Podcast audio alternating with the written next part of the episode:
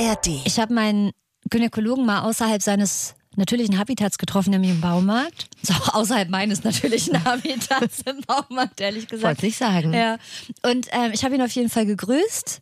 Weil ich habe ihn ja erkannt, aber er hat mich, glaube ich, nicht erkannt. Und ich kam nicht so richtig umhin, mich zu fragen, würde er mich erkennen, wenn ich mich jetzt wahlweise oben oder unten frei mache? Und das war der Tag, an dem Anne lebenslanges Ladenverbot im hiesigen Baumarkt bekam. Ja. Herzlich willkommen im neuen Flexikon. Ja, wir starten genau da, wo ihr es am allerliebsten habt, nämlich unten rum. Ich würde sagen, fast jeder und jede von uns war schon mal entweder beim Urologen, bei der Gynäkologin oder beim Arztbesuch, der einen komplett entfesselt, beim Proktologen. Und egal wie befreit und lässig man ist, wenn der Schlüpfer in Knietiefe hängt, dann geht uns allen das Selbstbewusstsein so ein bisschen flöten. Ja, und es gibt in der Welt der Urologie und der Gynäkologie einen Sack voll Fragen, die man sich vielleicht selbst schon oft gestellt hat, aber noch nie dem behandelnden Arzt oder der behandelnden Ärztin. Zum Beispiel, wo gucke ich hin, wenn mir die Brust abgetastet wird? Wie oft geht eine Prostata-Untersuchung mit einer kleinen Erektion einher? Ihr müsst euch nicht trauen. Wir haben gefragt. Für eine Freundin natürlich. War das strategisch gewählt, dass du das... ähm, Sack dem- voll Fragen? Ja? Nee, tatsächlich nicht. Aber gerade beim Sagen habe ich auch gedacht. Damit hast du mich als deine langjährige Freundin behalten. Okay, Bin gut. ich Sehr froh. Schön. Wir tauchen ein in die Welt des Krotums, der Harnröhre und des Muttermunds. Das ist absolut keine normale Frageplattform, aber hier wird zu jeder Frage eine Antwort geboren. Das ist das Sprungbrett, durch das ihr zum Verständnis kommt. Guten Tag, das ist das Flexikon. Mit Steffi Wanowski und Anne Radatz. Das Lexikon ist ein Podcast vom Enjoy, vom NDR. Und ihr findet es da, wo es hingehört, und zwar in der ARD Audiothek. Ein Laber-Podcast mit Bildungsauftrag für wichtige, unbequeme, manchmal auch peinliche Fragen des Lebens. Die wollen wir klären mit Leuten, die es wissen müssen. Mit Hilfe von Leuten, die es wissen müssen. ich habe es ja erst 364 Mal gesagt. Mir ein völlig neuer Satz. Und das ist hier die Frage. Lieber Frauenarzt, liebe Urologin, wie komme ich cool in den Stuhl? Da haben wir lange dran gefeilt. Das muss man mal ganz klar sagen. Haben wir ja auch jetzt dafür vier Wochen Urlaub gemacht, um diese Frage zu erarbeiten. Steffi, kannst du, kannst du sicherlich, aber was für Erfahrungen kannst du so von Gynäkologie und Urologie aufweisen? Hast du was zu Also, in erzählen? Sachen Urologie bin ich blank, soweit ich weiß. Also vielleicht als kleines Kind, weil ich habe vier Blasenentzündungen mit mir herumgetragen. Aber Gynäkologe, na klar, da musste ich hin. Ich habe ja zweimal entbunden. Das ist in diesem Podcast ja noch gar nicht aufgefallen. Ich habe nicht. es lange verschwiegen. Ja. Ich hatte, also pass auf, das ist eigentlich ganz schön. Wir hatten hier mal einen Kollegen bei Angel, der ist schon lange nicht mehr da, deshalb kann ich da befreit aufspielen und ich werde ja keine Namen nennen. Und der war so ein, wie älteren Damen nennen das, Hallodri. Also Mhm. der hat ni- nichts anbrennen lassen. Der war auch mal hier und da und ist auch woanders aufgewacht. Ich überlege gerade die ganze Zeit, wen du meinst. Nee, aber der war nicht ich immer hier, der war nur.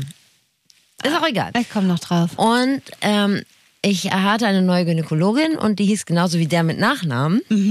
Und dann Ach so, jetzt weiß ich. wen. saß ich, dann kam ich rein und ich ähm, hatte die Unterhose da, wo haben wir vorhin schon besprochen und ähm, legte mich so auf den Stuhl und wir kamen zu uns reden und sie hat gefragt so, ja und wo arbeiten Sie denn, dies, das und dann sagte ich, wo ich arbeite und dann hat sie gesagt, oh, kennen Sie hm, hm, hm?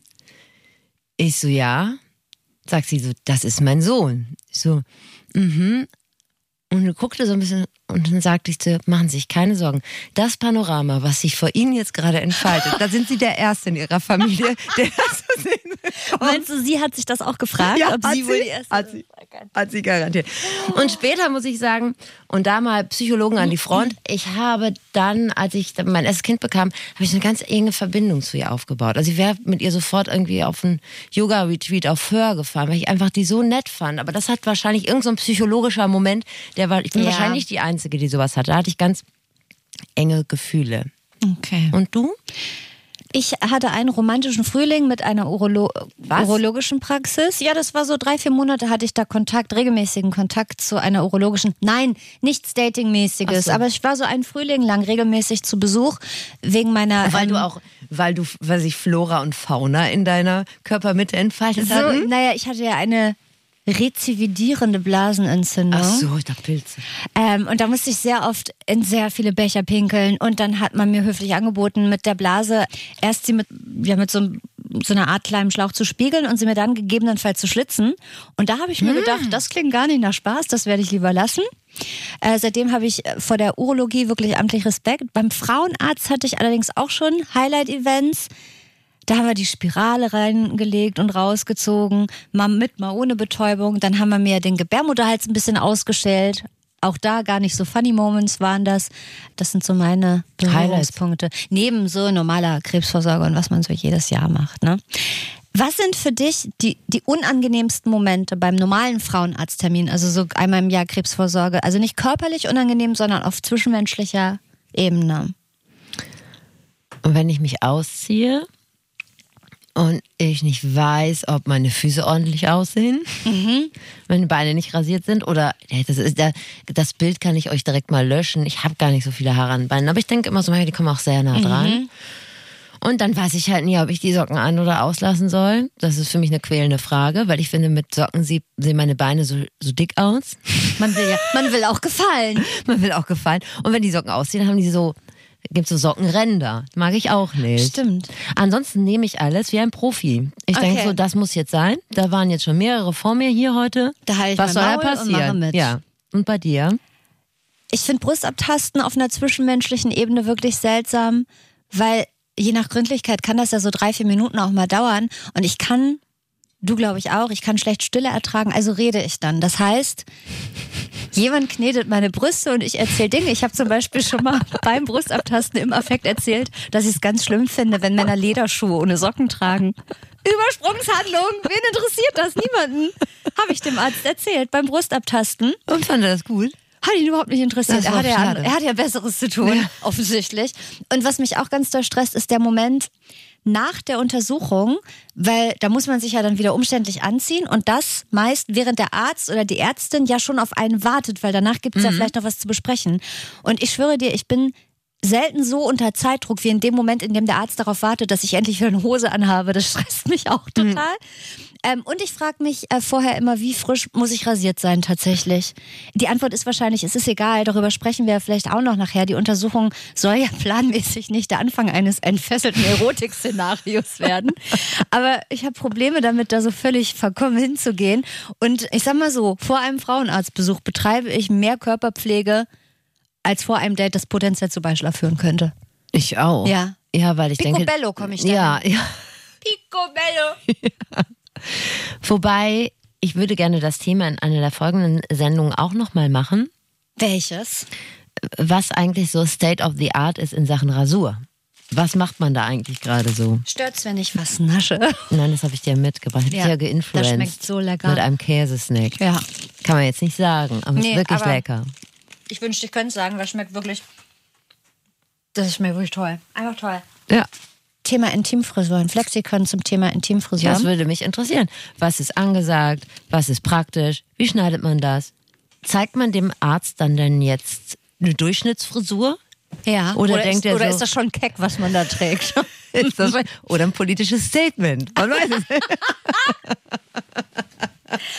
Willst du erst sagen, weil ich glaube, wir fangen mit meinem Flexperten an. Also kannst du ja erstmal einen kleinen Ausblick auf deine Flexpertin geben. Ja, meine Flexpertin ist Maria Sprinz, ähm, nennt sich Ria und sie ist Urologin.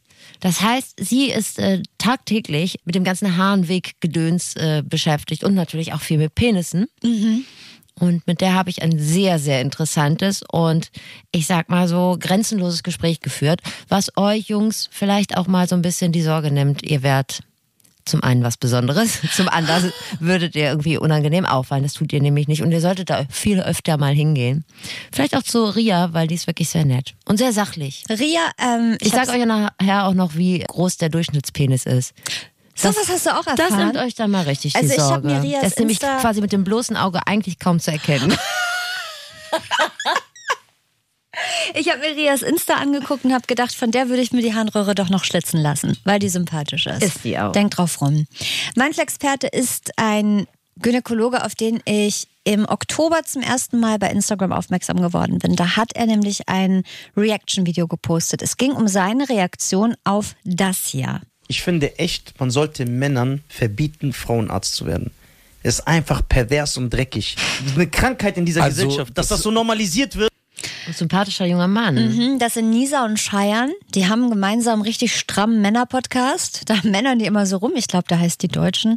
Auf jeden Fall haben die das gesagt. Und ähm, unser Flexperte Merci, Usloer, Gynäkologe und sehr aktiv bei Insta, hat das gesehen und hat so drauf reagiert. Also zuerst, ich will keinen Hass verbreiten. Ich mag deine Comedy und es sei nur das Beste gegönnt, Habibi. Aber wer bist du eigentlich und was für eine Qualifikation meinst du zu haben, meine ärztliche Expertise und Intention zu hinterfragen und mich dreckig und pervers zu nennen? Digga, ich habe nicht sieben Jahre studiert, arbeite jetzt im Krankenhaus nachts, am Wochenende, muss Menschen operieren, die Leidensdruck seit Jahren haben, Babys zur Welt bringen, nur damit so eine inkompetente Meinung auf TikTok Klicks macht mit dem Geschwafel, den er da von sich gibt. Und das fand ich so ansprechend. On point. Ja, dass ich ihn unbedingt mal bei uns im Podcast haben wollte. Und es hat geklappt und das ist erstmal geil. Freuen wir uns sehr, Steffi und ich. Merci ist Arzt, Journalist und Content Creator. Er arbeitet in Köln im Krankenhaus auf der Gynäkologie und er hat es sich bei Insta zur Aufgabe gemacht, das Gesundheitswesen mal so ein bisschen ja, rassismuskritisch, queer, feministisch zu hinterfragen und da Aufklärungsarbeit zu leisten. Und das macht er richtig gut. Gynäkollege heißt er da. Wir lieben alles an diesem Insta-Handle. Absolut. Wie kann man das nicht gut finden? Soweit, so gut. Und er war dankenswerterweise sehr offen für all unsere mitunter unangenehmen Fragen. Direkt die erste drückt nämlich ein bisschen auf die Schamdrüse. Und zwar, der Vater eines Kollegen von uns beiden, Steffi, ist ja Gynäkologe. Und der hat mal erzählt, die erste im Prinzip unbemerkte Untersuchung ist der Geruchstest. Das ist so schlimm. ja, ist mir jetzt schon Hätte unangenehm. ich das vorher gewusst. Stimmt das? Ich finde, das hört sich ja sehr gruselig an, wenn man sagt, quasi Ja. vor dem Händeschütteln, man riecht erstmal an einem und sagt, boah, das und das könnte schlimm an dir sein und das könnte falsch sein. So ist es natürlich nicht. Es gibt ein paar Hinweise, die uns vor der Untersuchung sogar schon sagen können, könnte eine Erkrankung vorliegen. Das kann alles mit dem Händedruck, also der Kraft, die dahinter steckt, äh, verbinden sein. Fingernägel, das Gangbild, wie eine Person spricht. Äh, das kann uns alles Hinweise dafür bieten, ob eine Krankheit vielleicht vorliegen kann. Und wenn man es dann auf den Günststuhl, den berühmt-berüchtigten Günststuhl geschafft hat, dann ist tatsächlich eine der ersten Sachen auch dieser besagte Geruchstest. Das ist jetzt nichts, was wir bewusst machen und die ganze Zeit im Hinterkopf haben. Aber wenn etwas auffällig ist und besonders stark riecht, dann kann das in Verbindung mit dem Ausfluss, der auch äh, dann bröcklig und grünlich oder, oder gräulich ist, äh, ein Hinweis auf eine Infektion sein. Dazu sei gesagt, jede Vagina ist anders, jeder Ausfluss ist anders. Da muss man einfach darauf achten, ob das für dich einfach etwas Normales ist oder etwas Außergewöhnliches. Und ähm, versprochen, ich werde niemanden judgen, wenn es mal ein bisschen geruchsintensiver ist. Das ist völlig in Ordnung. Das ist so ein harter Job, den Merci da macht. Ja, ne? Sich erstmal beschnuppern. Wird, da, wird da sehr wörtlich genommen, in die eine Richtung zumindest. Gibt es da im Studium richtig so einen Kurs, Vulva riechen? Nee, tatsächlich nicht. Also in der Theorie wird immer gesagt, ja, Infektion, das kann riechen und so und so.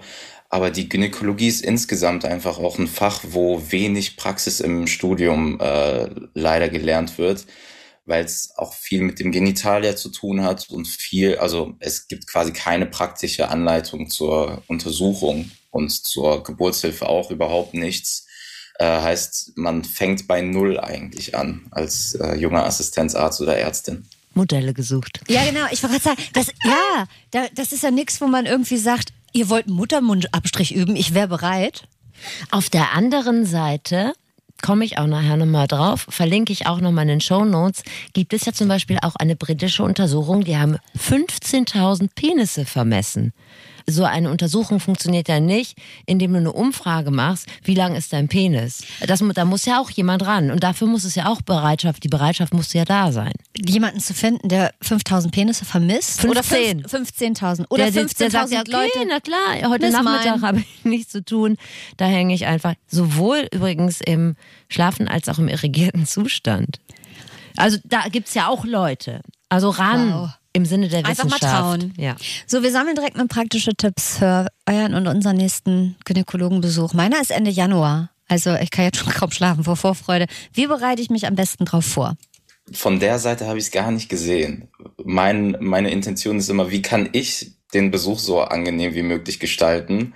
Und wenn das jetzt andersrum gefragt ist, dann sind mir am Anfang sehr, sehr wenige Sachen eingefallen, weil ich finde, wenn man sich darauf einlässt und wenn man weiß, die Person, die mich untersuchen wird oder die auch vielleicht nur mit mir reden wird, will eigentlich nur mein Bestes und will meine Gesundheit, ähm, dann ist das schon mal das Wichtigste, dass man mit einer Erwartungshaltung da reingeht.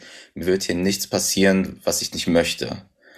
Ähm, das wäre für mich die Nummer eins. Und Nummer zwei, Offenheit für das Gespräch, dass man äh, mit den Fragen, die man hat, auch offen umgeht und dass man in der Kommunikation nichts verschweigt, weil nur auf Grundlage von Wahrheiten und deinen Lebensrealitäten können wir halt Krankheiten einschätzen und Therapieoptionen so anpassen, dass es halt auf den Lebensstil ähm, auch passt. Ähm, und der Rest ist irgendwo ganz viel Gusto. Es gibt viele, die sagen, boah, bitte nicht die Schuhe ausziehen und bitte rasiert kommen und bitte das und das. Klar freuen wir uns, wenn jemand Intimhygiene betreibt und geduscht kommt. Wenn es mal nicht funktioniert, ist das auch okay. Wir sehen so viel, dass es, dass es nicht so schlimm ist. Also zusammengefasst, wichtig ist das Übliche. Wer sich schon mal quer durch die örtliche Clubszene gevögelt hat, der sollte keine monogame Beziehung vortäuschen und wenn man im Mai einen Knubbel entdeckt hat, dann besser nicht erzählen, dass man sich den gerade erst letzten Donnerstag erfingert hat. Also ehrlich sein, ist gar nicht so schlecht. Ärztinnen und Ärzte sagen ja gerne den Satz, ach, schäm sich nicht, ich habe schon alles gesehen. Hat er auch gerade gesagt. Ja, und irgendwie Hand aufs Herz. Merci, hast du wirklich schon alles gesehen? Ich bin jetzt zu 100% ehrlich, den Satz habe ich schon an meinem allerersten Tag benutzt. Heißt, es ist so ein bisschen fake it till you make it, aber mittlerweile hat man wirklich einiges, einiges gesehen. Deswegen mittlerweile meine ich das tatsächlich ernst. Es gibt immer wieder die äh, Einhörner und die Diagnosen, die es einmal in 50 Jahren gibt, aber nichts von dem sind Sachen, wo ich sagen würde, boah, ist das peinlich oder boah, ist das eklig. Das sind alles dann äh, Sachen, wo man sagt, okay, ich rufe noch jemanden Erfahreneres dazu zum Beispiel oder wir schauen uns das nochmal genauer an. Aber zu 99 Prozent würde ich sagen, sind die Sachen, worüber sich PatientInnen Sorgen machen, dass das eklig, peinlich sein könnte, das sind Sachen, die wir fast tagtäglich sehen. Also ist das von meiner Seite wirklich ernst gemeint, wenn ich sage, mir macht das nichts aus. Man will zu gern glauben. Ich weiß nicht, wenn man noch uns. Da müsst ihr euch schon was Besseres ausdenken als Pilze oder so, um Merci nochmal zu überraschen. Ja, genau. Steffi, du hast ja vorhin schon gesagt, dass du dir immer beim Frauenarztbesuch sehr, sehr unsicher bist, ob es jetzt attraktiver ist, wenn du die Socken anlässt oder ausziehst. Ich glaube, du bist nicht die Einzige, die sich diese Frage stellt. Ich stelle sie mir auch und Merci wird ja Erfahrungswerte haben, weil vor dem standen ja vielleicht schon die ein oder anderen äh, nackten Paar Füße oder Füße in Tennissocken. Merci, wie machen das denn die anderen? Also es kommt selten vor, dass äh, das wirklich mit Socken alles ausgezogen wird. Manche lassen auch noch die Schuhe an. Alles okay, aber so komplett barfuß sehe ich selten. Guck mal, dann müsste man sich vorher so Füße schön machen. negativ aufgefallen. Ich ziehe die ja immer aus. Oh Gott. Zieh die nächstes Mal die Schuhe wieder an. Aber du hast, äh, du hast ja sehr schöne Füße. Das wissen wir. Das wissen wir ja jetzt, dass du damit punkten kannst. Sondern hat ja nicht jeder von uns schon mal zwischen gespreizten Beinen gesessen und in eine Scheide geguckt. Ja, ich weiß, manche schon, aber ich nicht. Und mit Spiegel ist das auch wahnsinnig umständlich. Auch wieder eine ganz andere Perspektive. Deshalb, wie sieht das eigentlich genau aus? Aus der Perspektive eines Frauenarztes, einer Frauenärztin, wenn ich mich da so galant in den Spreizstuhl grätsche. Noch bevor wir eine Untersuchung machen mit Instrumenten, kann man schon anhand der Haut sehen, ob es da Veränderungen gibt. Heißt Rötungen, Schwellungen, gibt es da Krampfadern, Hämorrhoiden, irgendwelche Warzen. Das sind so Sachen, die man auf den ersten Blick schon sehen kann. Und erst danach ähm, nehmen wir diese Löffel, die Spekula, die hoffentlich angewärmt sind, damit es so angenehm wie möglich ist. Und damit schaut man sich dann ähm, den Gebärmutterhals selber an und das Vaginalgewebe. Das sollte im Idealfall nicht schmerzhaft sein, wenn es keine Erkrankung gibt. Unangenehm kann es natürlich sein, einfach weil wir davon ausgehen wollen, dass wir quasi jede Ecke und jeden Teil äh, des Gewebes uns einmal angeschaut haben. Da schauen wir dann auch auf Blutungen, auf äh, Gewebeveränderungen und äh, wichtig sind dann die Probeentnahmen zu, für, die, für die Zellveränderungen. Ich wusste das alles nicht. Gut, ich gehe ja erst seit 30 Jahren zum Frauenarzt. Wer soll ich's wissen? Du bist ja noch frisch im Geschäft. Ja.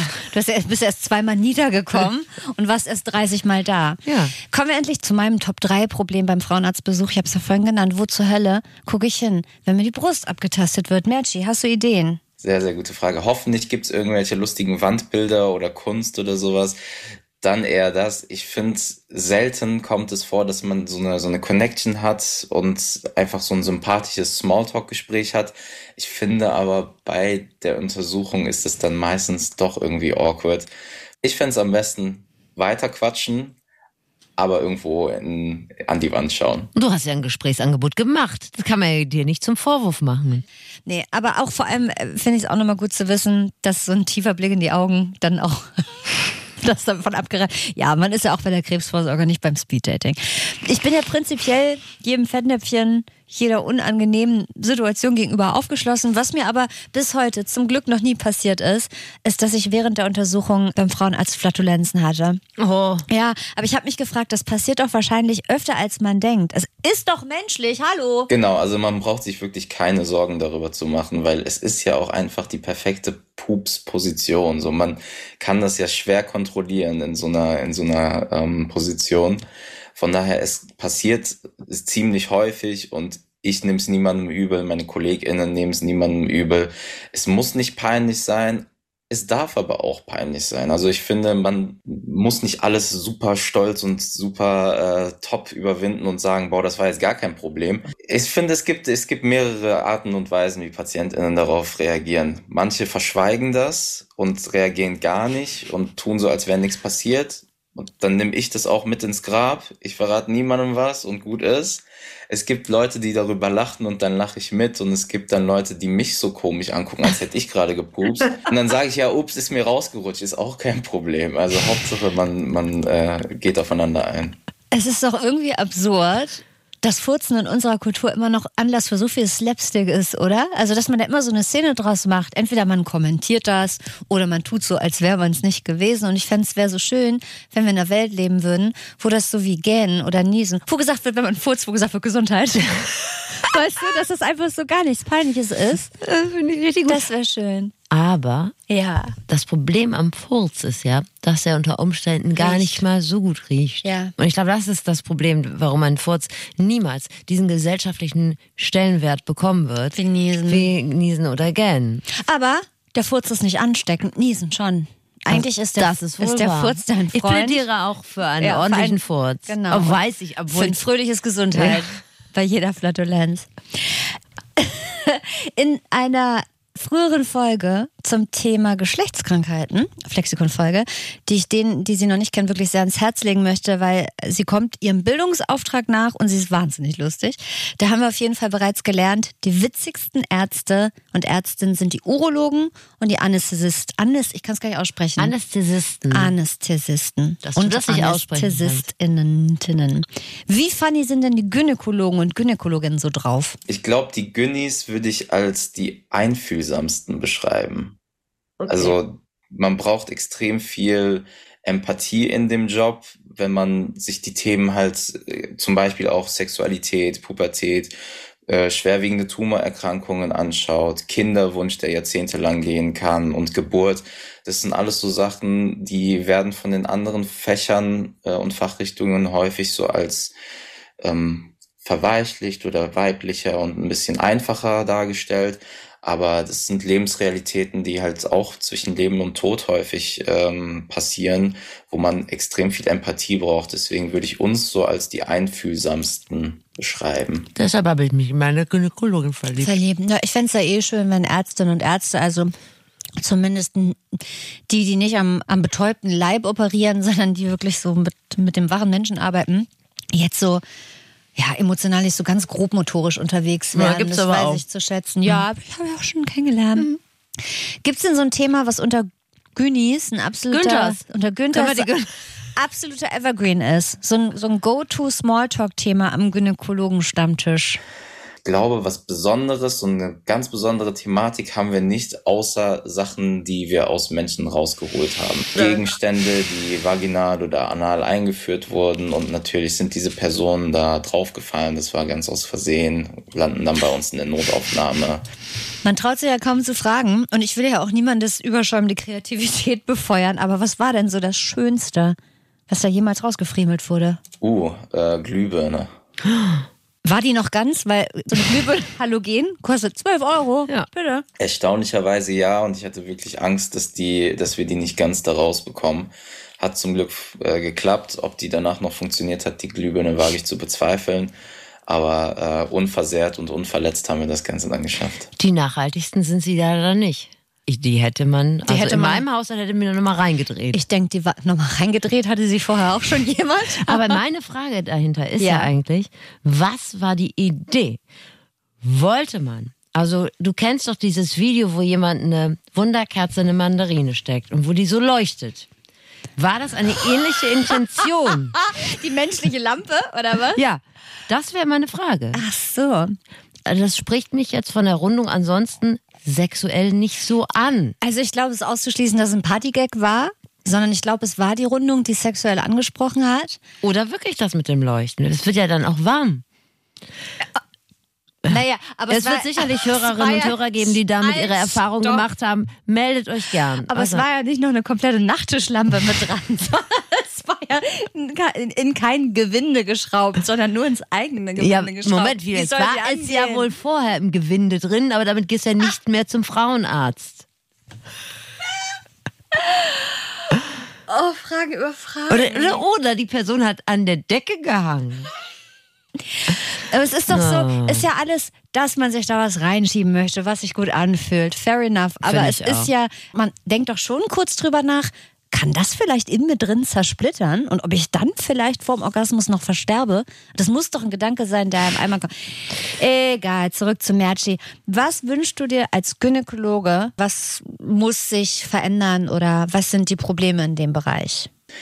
Nehmt eure Gesundheit und euren Körper ernst, denn das ist sehr wichtig und ihr seid sehr, sehr wichtig. Ähm, egal, ob das eine Sprechstundenhilfe ist oder alte weiße Chefärzte, die können euch nichts sagen. Ähm, es herrscht einfach extrem viel Rassismus, Klassismus und Queerfeindlichkeit im Alltag im Krankenhaus. Und man sieht, dass marginalisierte Menschen strukturell benachteiligt und deprivilegiert werden. Und im Gesundheitssystem heißt deprivilegiert sein einfach nicht ernst genommen, fehlbehandelt oder sogar dem Tode ausgesetzt zu sein. Deswegen sollten wir uns alle gemeinsam einsetzen für diese Menschen und uns trauen, für unsere eigene Gesundheit äh, uns einzusetzen. Folgt diesem Mann bei Instagram, Gynäkollege. Das kann man sich, glaube ich, gut merken. Und ähm, Merti, vielen Dank, dass du dir Zeit genommen hast, mit uns zu sprechen, über unten rum. Bitte, du. Meine Flexpertin ist, wie gesagt, Ria. Die ist auch mit Merci befreundet. Die kennen sich. Im Internet aktiv unter Answering for a Friend. Ria ist Assistenzärztin im zweiten Jahr in der Urologie. Und ich habe direkt mal an dem Thema angeknüpft, bei dem Thema Sachen einführen, denn auch Urologen und Urologinnen haben da ihre, ihr Spezialgebiet beim Thema Sachen einführen. Klar. Und dabei dachte ich, das wäre physikalisch überhaupt nicht möglich. Doch, die Harnröhre ist offen für alle. da, geht alles rein. in so einen Penis Sachen unterzubringen. da passen Sachen rein. Aber Ria hat mir erzählt, auch das ist Thema bei den Urologen und Urologinnen. Ja, Leute führen sich alles Mögliche in den Penis. Es gab schon einen Patienten, der hat sich Angelhaken in den Penis eingeführt und solche Dinge. Also da passiert schon, da passiert schon einiges. Ähm, ich musste gerade drüber nachdenken, also die männlichen Kollegen bei mir, die unterhalten sich manchmal über einen Harnstrahl. Also es gibt ja auch unter Urologen so, äh, so einen kleinen Wettkampf. Es gibt ja die Harnstrahlmessung. Das ist was, weil bei, bei Männern wird ja die Prostata im Verlauf des Lebens immer ein bisschen größer, was dann dazu führen kann, dass sich der Harnstrahl abschwächt. Und dann gibt es quasi eine Competition, dass man den Harnstrahl misst und wer dann den, den stärksten Harnstrahl hat, der gewinnt. Aber wir Frauen, wir gewinnen da sowieso immer, weil wir haben ja keine Prostata. Da frage ich mich, warum ist das keine Disziplin bei den Bundesjugendspielen? Harnstrang messen, Da hätte ich nicht Strahl messen. Da hätte so. ich nicht mal eine Menstruation vortäuschen müssen, wenn ich hätte Harnstrahl messen statt Kugelstoßen machen können.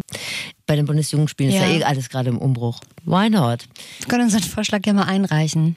Also wir stellen fest, auch bei den Urologinnen und Urologen, wir hatten das ja schon mal gesagt, ist die Grundstimmung äh, gut, da ist wenig peinlich.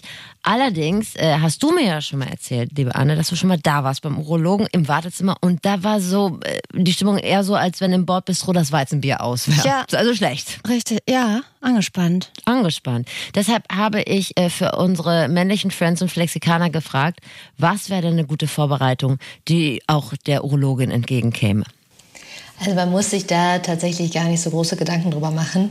Das Wichtigste ist eigentlich, dass man sich vorher überlegt, was man ansprechen will. Man kann sich da auch eine Liste machen oder ein Fragenzettel ist auch immer super.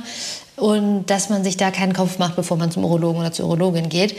Dass man jetzt vorher duscht, ist nicht unbedingt nötig. Also eine ganz normale Intimhygiene, das reicht vollkommen aus. Da sind wir schon sehr dankbar.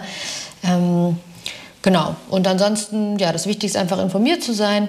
Aber was ich, ich musste eben lachen, als du meintest, äh, deine, deine Kollegin hat sich da ein bisschen unwohl gefühlt im Wartezimmer, sagen ganz viele. Also ich habe auch immer noch super viele Patienten, die da sagen, wie? Also es gibt auch Frauen in der Urologie und Frauen gehen auch zum Urologen oder genau das Beispiel auch ein Patient sagte, ja, er saß neulich im Wartezimmer und dann war da plötzlich eine Frau. Das war der Skandal schlechthin. Ich habe mich wirklich, ja, ich habe mich damals gefühlt, als hätte ich Arbeitskollegen im Sexkino erwischt oder weißt du, das war so, ich habe da richtig gestört als Frau.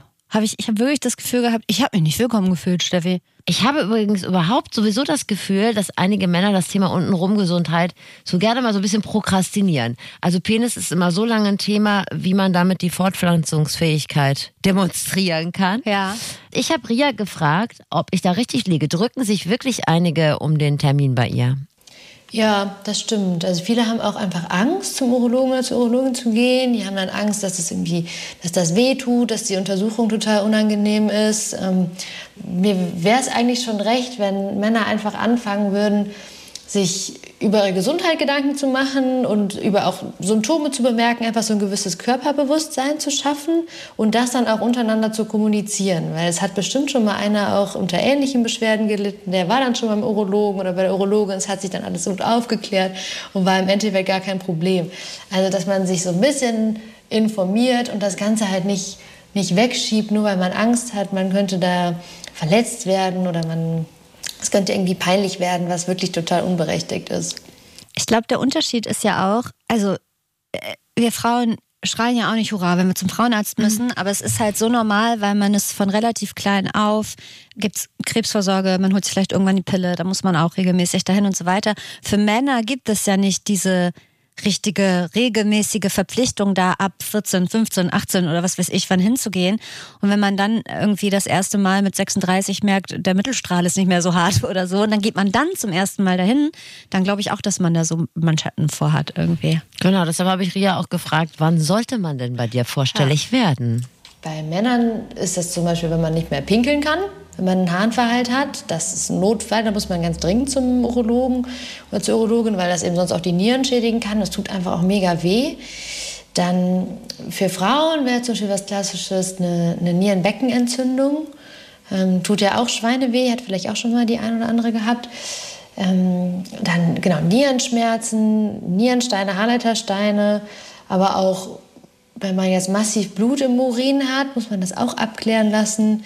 Genau, und natürlich auch die ganzen Sexnotfälle. Wenn beim Sex mal was kaputt geht, wenn da irgendwie was passiert oder eine Erektion, die nicht weggeht oder auch ganz wichtig eben beim Mann auch Hodenschmerzen, die plötzlich auftreten. Das kann eben für eine Hodentorsion sprechen, muss auch abgeklärt werden. Ja, äh, nochmal um auf das Thema Sexnotfälle, Unfälle zurückzukommen. Ja. Äh, aufmerksame Konsumenten von bunte Gala, ja. Bildzeitung. Die haben ja wahrscheinlich irgendwann mitbekommen, dass Dieter Bohlen bereits mehrfach so, mit dem Problem Penisbruch bei seinem Urologen vorstellig geworden sein soll. Äh, gibt's das denn wirklich eigentlich? Ja, gibt's. Es gibt tatsächlich einen Penisbruch. Ähm, das kann dann dadurch passieren, dass durch eine starke Biegung die Schwellkörper im Penis einreißen. Das kommt dann zu einem Riesenhämatom. Es gibt meistens sogar so einen Knall. Ähm, und dann kommt es zu einer Einblutung. Das sieht dann so ein bisschen aus wie eine Aubergine oder so ein Elefantenpenis. Äh, und muss dann auf jeden Fall auch abgeklärt werden. Und das, da kommen die Menschen dann auch mit den unterschiedlichsten Geschichten. Ja, in der Dusche über irgendwas, übers Duschgel gestolpert und dann auf den Penis gefallen und solche Dinge. Und man denkt sich, Leute, sagt es doch einfach. Ich glaube, das ist so, wenn man äh, vom Yoga nahtlos in den Geschlechtsverkehr übergeht, also vom Chakrasana in die Penetration. Dann passierte sowas, sonst kann da gar nichts passieren. Du, ich weiß, du hast dich geschüttelt, du Arme. Ja, weil das so schlimm ähm, klingt. Das ist mir zum Glück noch mit niemandem passiert. Aber was ich Ja. mal hatte, ist, dass jemandem das ähm, Penisband gerissen ist. Da dieses, wie heißt das? Was ist das? Vorhautbändchen. Mm, ah, Das blutet wie die Sau. Das kannst du dir nicht vorstellen. Weil natürlich sich in dem Moment eh das ganze Blut da befindet. Und dann pulsiert das da wirklich raus wie in so einem Splatterfilm. Das hat mir keine Freude gemacht. Dem anderen glaube ich auch nicht. Was habt ihr denn gemacht? Oder bist du schnell gegangen? Pflaster drauf. Nee, wir haben da ganz doll lang wohl ein Taschentuch drauf gedrückt. Und dann viel geredet. Dann haben wir uns sehr lange unterhalten. Dann habe ich die Couch gereinigt. Das war etwas, ohne Scheiß. Ich nenne ja keine Namen, ne? Aber ich muss erzählen. Es passierte, überall war Blut. Und das Erste, was ich machte, war in die Küche rennen und Salz holen. Ja, das hätte ich auch gemacht. Und habe auf meinem hellgrauen Kordsofa überall Salz verteilt. Habe gesagt, das kriege ich nie wieder raus. Und? Und dieser arme Mann stand da und hielt sich seinen Penis. Ich habe es wieder rausgekriegt, weil ich so schnell in der Küche war. Na, und er lebt ja noch. Gehe ich von aus. Also ich habe erstmal einen Elefantenpenis gegoogelt. Ich will ehrlich sein. Ich habe mir das lass angeguckt. Mich das auch kurz Nicht, machen. also gib, ne, gib mir eine Sekunde. Ich finde hier gar kein. Ja. Wow. Okay, jetzt habe ich doch eins gefunden. So, ich hatte ja lange Zeit eine Aubergine im WhatsApp-Status. Das ist aber jetzt auch zehn Jahre her oder so, dass ich die eingebracht habe. Ja. Da dachte ich noch, Aubergine wäre das Wort für ein ganz kleines französisches Hotel. Nein, ich, mir war nicht bewusst, wo das hinführt. Okay. Das Zeichen, was ich da gesendet habe. Ja. Also, dass es quasi ein Emoji für Penisinteressen ist. Und äh, spätestens jetzt nach der Info von Ria, muss ich ganz ehrlich sagen, die Aubergine ist für mich gestorben. Was hast du denn da jetzt drin? Einfach nur mein fröhliches Gesicht. Du hast ein wunderschönes Gesicht. Ja, ich habe ein wunderschönes Gesicht. Einige von euch haben wahrscheinlich auch einfach Schiss, dass irgendwas wehtut, wenn die Urologin mit der Untersuchung anfängt. Hat Ria ja auch gerade schon erzählt. Ist dann die Angst berechtigt? Also bei der normalen körperlichen Untersuchung tut eigentlich gar nichts weh. Man guckt sich da den, man guckt sich die, man tastet einmal die Nieren ab. Klar, wenn man da Schmerzen hat, dann hat man Schmerzen, aber sonst ist das nicht schmerzhaft. Man guckt sich die Blase an, den Penis, die Hoden, wenn man welche hat. Und dann bei der auch die Prostata-Untersuchung, das ist ja diese, wo alle immer Angst vor haben, wo man einmal den, die Prostata durch den Analkanal tastet. Auch das ist in der Regel nicht schmerzhaft. Und das dauert, weiß ich nicht, zehn Sekunden. Das ist eigentlich alles okay.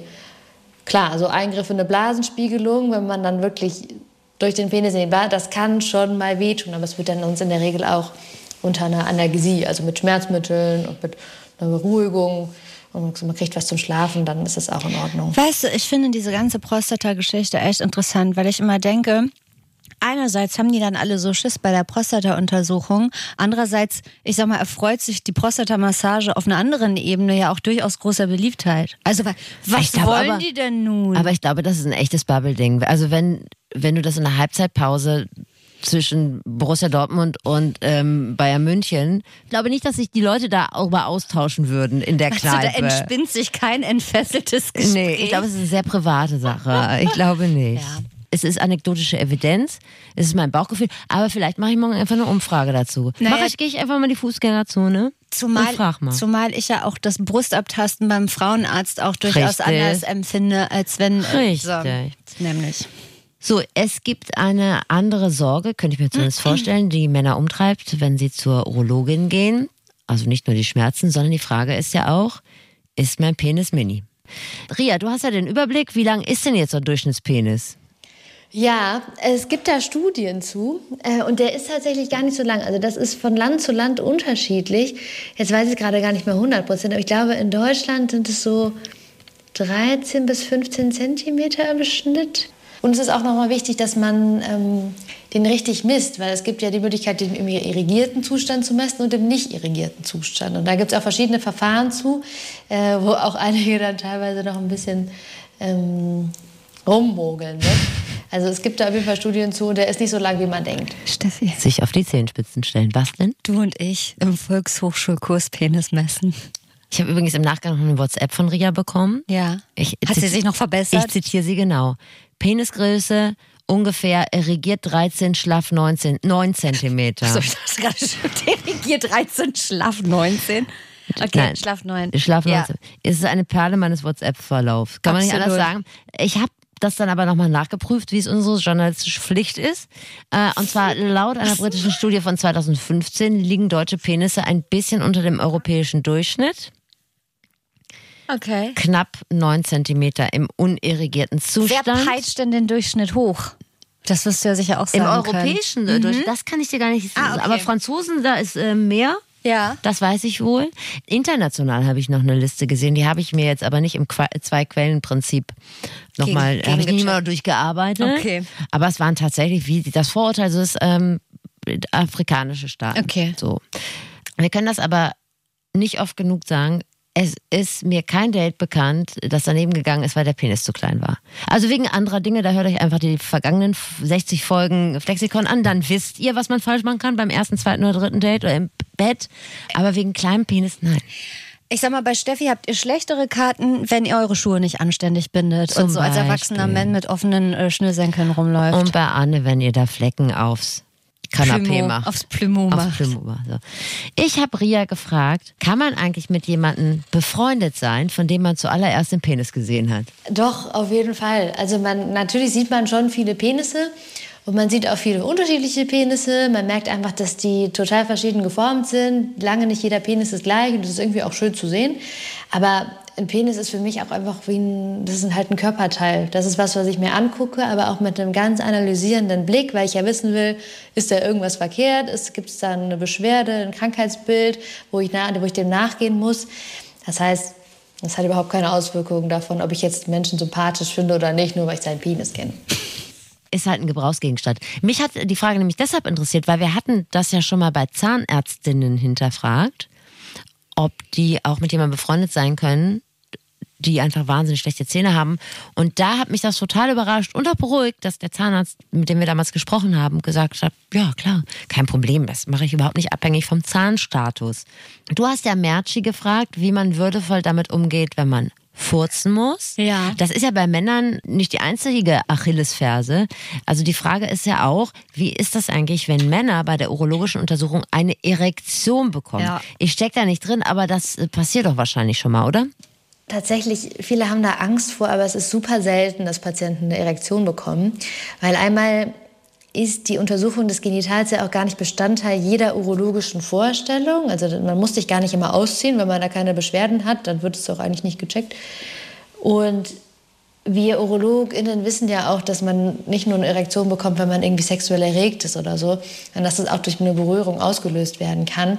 Das heißt, das ist überhaupt kein Thema. Die Untersuchung wird einfach weitergeführt und da wird sich nicht drüber lustig gemacht und das ist echt kein Problem. Aber Pupsen ist tatsächlich trotzdem ein Thema, weil gerade bei der Prostata-Untersuchung ist mir sogar auch schon passiert, ein Patient musste pupsen und der hat es einfach angekündigt und ich fand das total klasse. Da meinte ich, sorry, ich muss mal kurz, ich muss mal kurz pupsen. Ich meinte, ja, kein Problem, mach. Dann haben wir kurz gelacht und dann war es für mich angenehmer und für ihn allemal.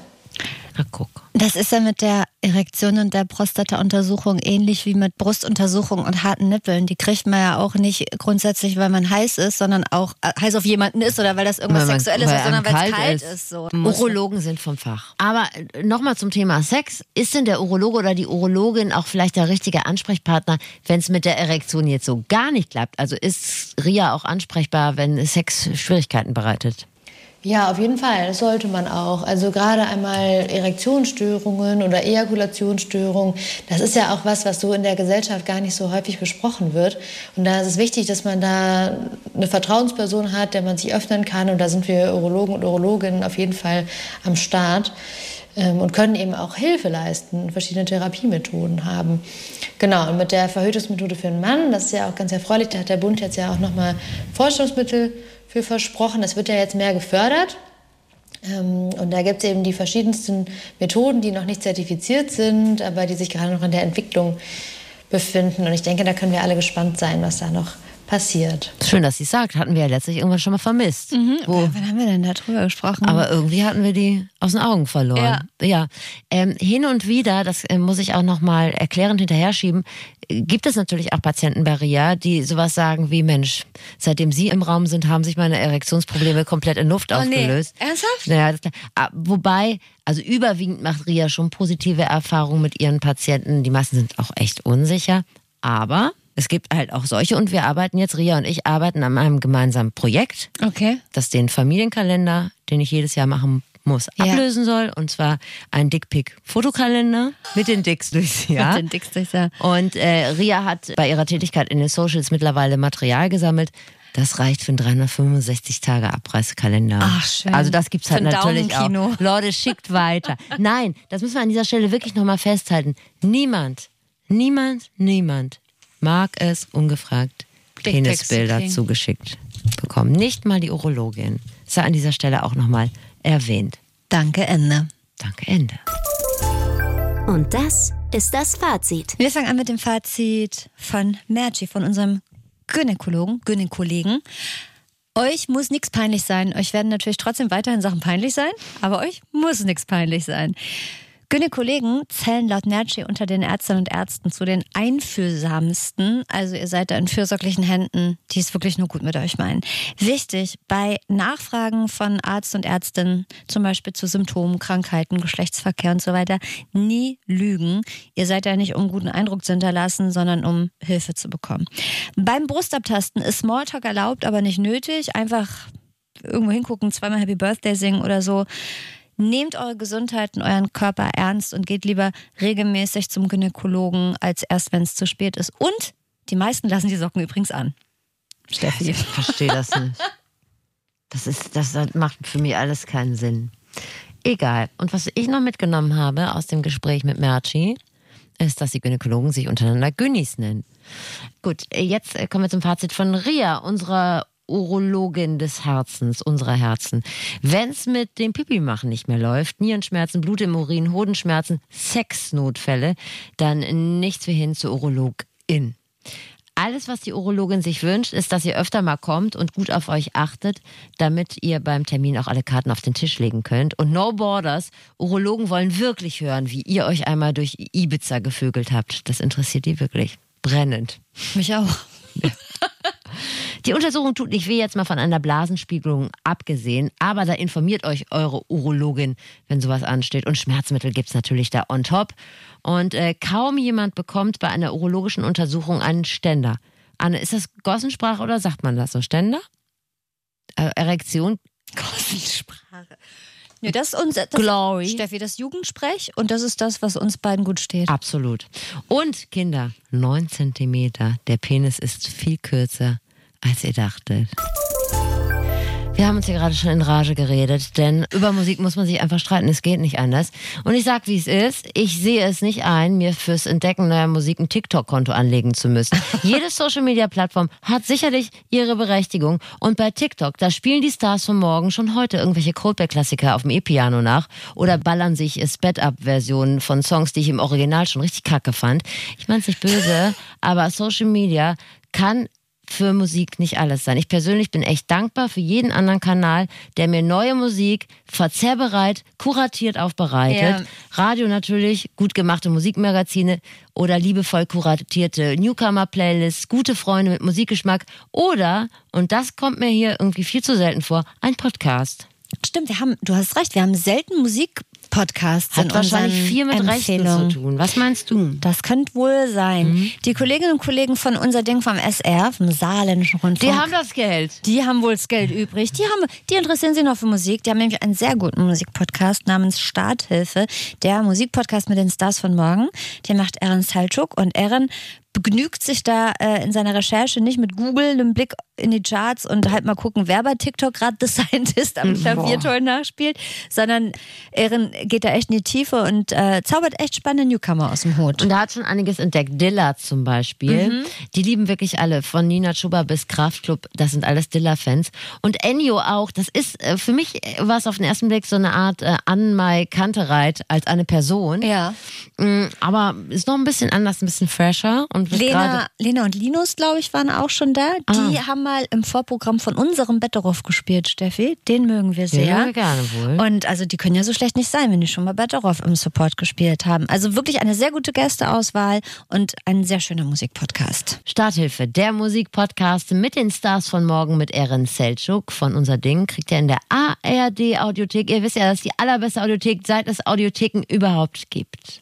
Gibt es auch diesen Podcast hier.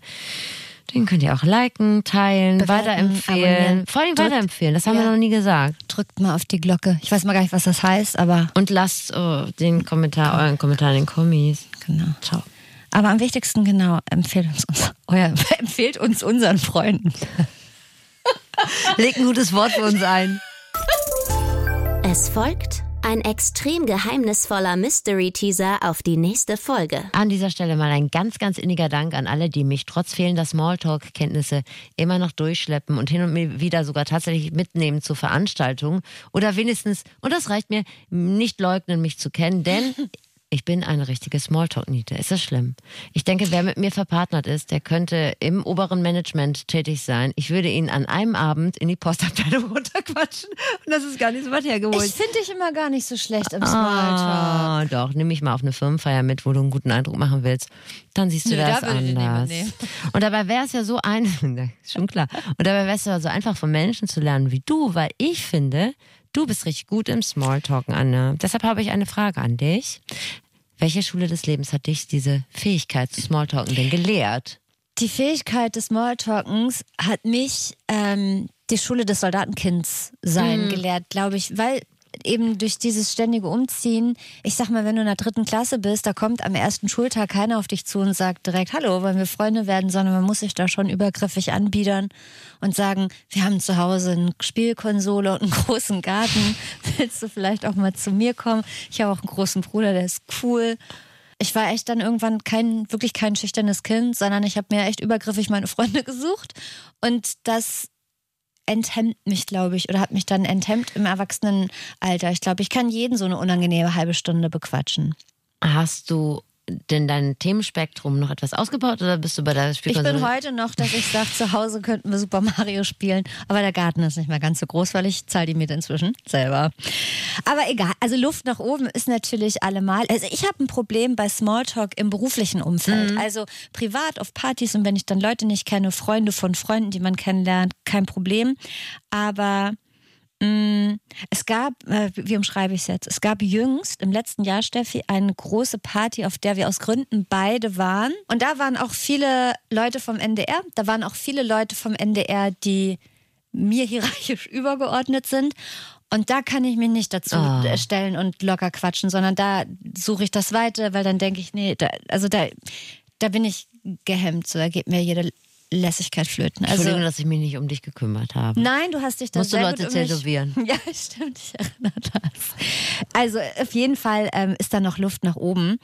Und das ändern wir. Denn wir haben Smalltalk-Profis geladen. Sarah Köhlen, die coacht schüchterne und hochsensible zur Entertainment-Granate am kalten Buffet. Das kann ich euch sagen. Granate. Ich habe schon mit ihr gesprochen und ich verspreche nicht zu viel, wenn ich sage, Sarahs Infos sind ein echter Gamechanger für mich gewesen. Ein Plot-Twist. Und wir sind im Gespräch mit einer Frau, die sich ohne ein Händchen für Smalltalk berufsunfähig schreiben lassen könnte.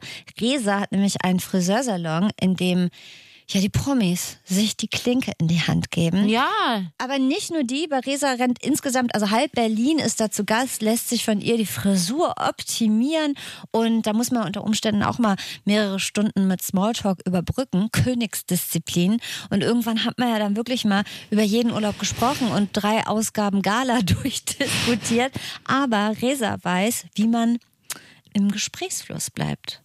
Genau wie ihr. In zwei Wochen. Da werdet ihr das auch wissen. Und zwar im Smalltalk Flexikon. Friseur finde ich wirklich, stell dir das mal vor, du hast da zehn oder sagen wir mal acht Kundinnen und du musst achtmal am Tag über deren nächsten Urlaub reden. Bist du beim Friseur, aber kannst du da, da halt, stopp. Ich weiß, wir waren schon fast fertig, aber die Frage will ich jetzt noch kurz stellen.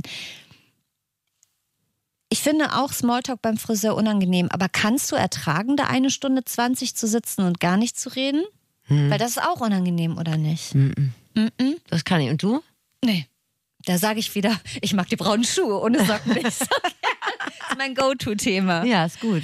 Ich glaube, theoretisch könnte ich das, aber ich werde auch gern gemocht. Ich mag das, wenn ich so als, wenn die mich so wahrnehmen als, oh Gott, die ist langweilig und am Ende gehe ich da raus und alle winken mir noch hinterher, freuen sich, wenn ich wiederkomme. Und am Abendbrotstisch werden sie sagen, wir hatten heute eine da. Die war fantastisch. Die war Bild ich mir ein, ist doch scheißegal, oder? Jetzt habt ihr neues Wissen gewonnen. Versteht Dinge, die ihr sonst nicht gut geschissen bekommt. Und im besten Fall habt ihr euch was weggenommen.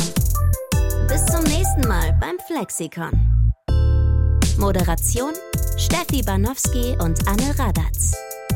Redaktion Svenja Böhm und Dennis Dabelstein. Sounddesign Dennis Terrei. Rap und Stimme Zabi Pilgrim.